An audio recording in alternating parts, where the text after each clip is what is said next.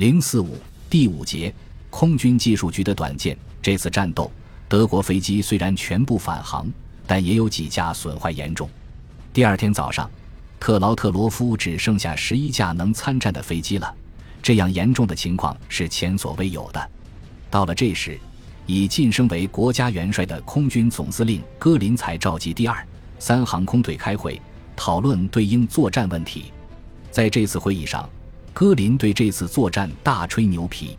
他说：“几个星期以来，单独在海峡上空作战的第五十一战斗航空团已经击落敌机一百五十架以上，从而大大削弱了敌人的战斗力。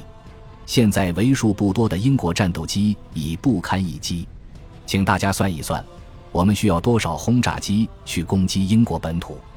被前一段战果冲昏了头脑的空军司令，把敌人看得太软弱无能了。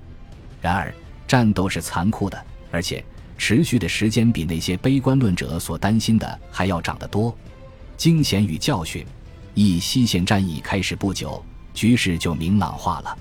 在空防协同攻击下，原有的敌人要塞是坚守不住的。空军为陆军提供火力准备。由装甲部队和步兵攻占要塞，从而德军能以比预期快得多的速度越过防守坚固的马斯河防线。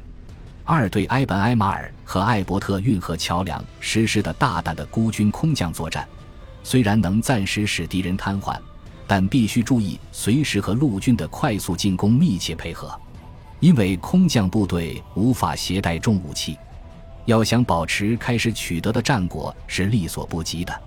三、关于这一点，可拿对荷兰实施的空降作战来说明。由于进攻挪威时暴露了手段，因而丧失了重要的突袭时机。只要防御方面采取措施，这种新的攻击方法是完全可以对付的。海牙地区的空降作战所以失败，原因就在这里。值得重视的是，损失了几百架空军航校提供的运输机，这就严重的影响了后备力量的培训。四空军不仅为进攻法国的装甲部队开辟了道路，而且护卫了他那薄弱而漫长的战线侧翼。尽管空军还不习惯于反坦克作战，但强击机和俯冲轰炸机还是多次从空中有力地阻止了敌坦克从侧翼突破。五在敦刻尔克。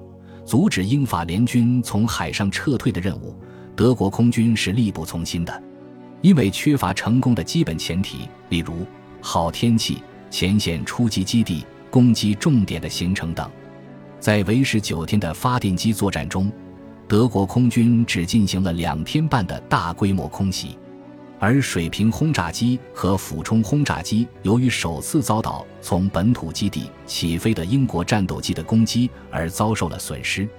后来在法国一线作战，对德国空军来说并不是很困难的。